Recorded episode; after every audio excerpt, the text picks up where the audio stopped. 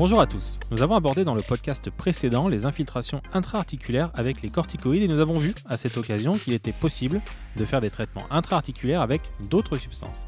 Si vous avez manqué le dernier épisode de notre série, il est encore temps de rattraper cette grave erreur. Croyez-moi, vous allez certainement mieux comprendre le thème abordé dans cet épisode. Accrochez-vous parce que c'est le retour des mots très compliqués. Nous avons donc parlé des substances glucocorticoïdes, c'est-à-dire des substances anti-inflammatoires, stéroïdiennes, mais en fonction de la pathologie rencontrée, de l'articulation concernée, de l'âge du cheval, de son programme de compétition, le vétérinaire peut proposer un traitement à base d'une autre substance que les corticoïdes. C'est d'ailleurs un type de traitement qui s'est beaucoup développé ces dernières années et qui a supplanté, dans beaucoup d'indications, l'usage des corticoïdes par voie intra-articulaire, ceci pouvant être à l'origine d'effets délétères dans certaines conditions.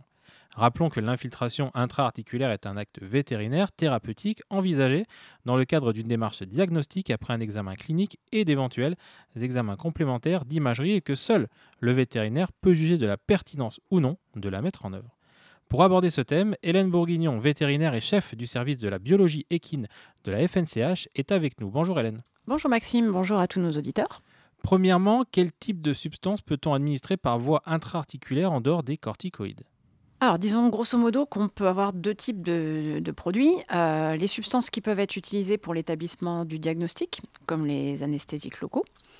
Alors, les anesthésiques locaux, ils vont être utilisés euh, en intra-articulaire pour vérifier, par exemple, l'origine d'une boiterie le vétérinaire va, réaliser l'injection euh, de l'anesthésique locale directement dans l'articulation. Alors, ce pas des, pas des injections qu'on fait euh, très fréquemment. Hein. Et euh, disons qu'en fait, quand on parle d'infiltration autre que les corticoïdes, on va plutôt parler et penser à la deuxième catégorie de produits, qui sont des produits utilisés plutôt dans un but thérapeutique. Alors, dans ce but thérapeutique, on va distinguer trois, types, de traitements. tout d'abord, les, injections de produits dérivés sanguins, comme euh, l'IRAP et le PRP, euh, ou des équivalents. Ce sont des, produits biologiques issus d'un prélèvement sanguin du cheval lui-même. Sans rentrer dans les détails, on va dire que l'échantillon de sang est prélevé euh, sur le cheval lui-même. Et, on va lui faire subir une petite préparation avant de pouvoir l'utiliser dans l'articulation. Ce type de thérapie, ça fait en fait appel aux propriétés cicatrisantes et anti-inflammatoires de certains facteurs qui sont naturellement présents dans le sang, en les concentrant en fait en principe actif.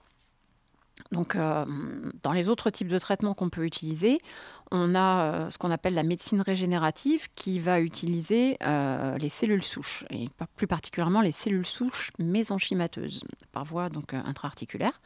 Alors, ces cellules souches, peuvent provenir du cheval lui-même, par exemple en faisant un prélèvement de moelle osseuse, ou elles peuvent aussi être disponibles dans certains médicaments vétérinaires qui ont reçu récemment une autorisation de mise sur le marché, ce qu'on appelle aussi une AMM. Et dans ce cas, les cellules souches, vont provenir de cellules sanguines ou de cellules qui viennent de cordons ombilicaux.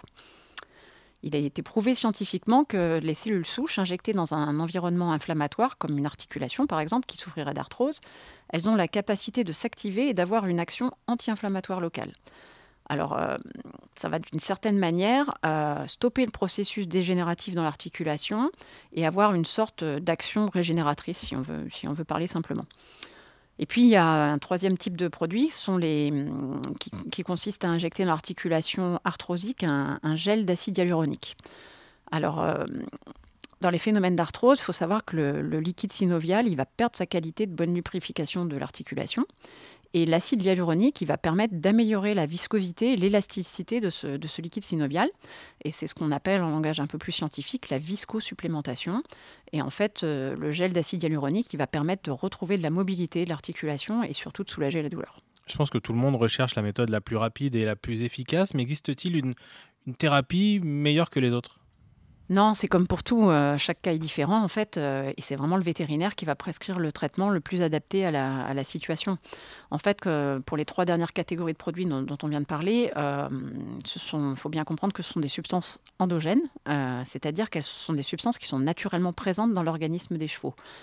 Ce ne sont pas des substances qui sont détectables par les analyses du contrôle antidopage, mais elles ont néanmoins un effet anti-inflammatoire et antalgique sur le système musculo-squelettique. Et euh, du fait de leur effet, il a été nécessaire de, réglementer leur utilisation pour éviter qu'elles ne soient détournées de leur fonction première, qui est de soigner et de prévenir certaines pathologies articulaires. Et euh, en effet, certaines pourraient être euh, utilisées trop proches des courses, dans le but de masquer une éventuelle douleur du cheval, ou pour lui permettre de, faire une performance qu'il n'aurait pas été en mesure de faire naturellement. quand j'ai entendu quelque chose dans votre propos, vous m'avez dit pas des slabs, mais qui est réglementé, c'est donc basé sur la bonne foi, il n'y a pas de moyen de contrôle, c'est étonnant, non? Oui, si, bien sûr, il y, a un moyen de contrôle quand même, mais c'est vrai que le contrôle ne se fait pas sur la détection au laboratoire. Euh, le contrôle du respect de, ces règles-là, il se fait par, euh, par l'examen du classeur d'ordonnance lors des, contrôles à l'entraînement. Vous savez qu'on fait tout un tas de contrôles à l'entraînement tous les jours, que les vétérinaires de la fédération, en fait, vont relever les ordonnances euh, qui concernent les infiltrations que ce soit euh, de corticoïdes ou de, des, produits dont on parle aujourd'hui. Euh, et, en fait, c'est la société mère qui va vérifier les engagements des chevaux qui ont reçu euh, ces infiltrations. Il faut savoir que les vétérinaires, ils ont l'obligation, les vétérinaires praticiens, là je parle, ont l'obligation légale de rédiger une ordonnance, quel que soit le produit qu'ils injectent.